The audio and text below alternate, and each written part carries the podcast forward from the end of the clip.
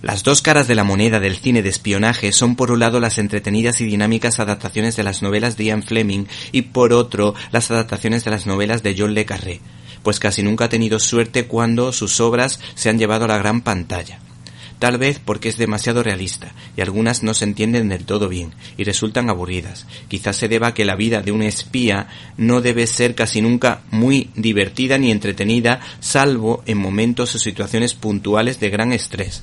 Los autores de esta novela gráfica, Anthony Johnston, autor de cómics y videojuegos, que le dio un toque manga lobezno y el dibujante, Sam Hart,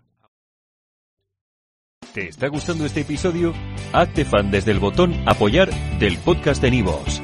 Elige tu aportación y podrás escuchar este y el resto de sus episodios extra. Además, ayudarás a su productor a seguir creando contenido con la misma pasión y dedicación.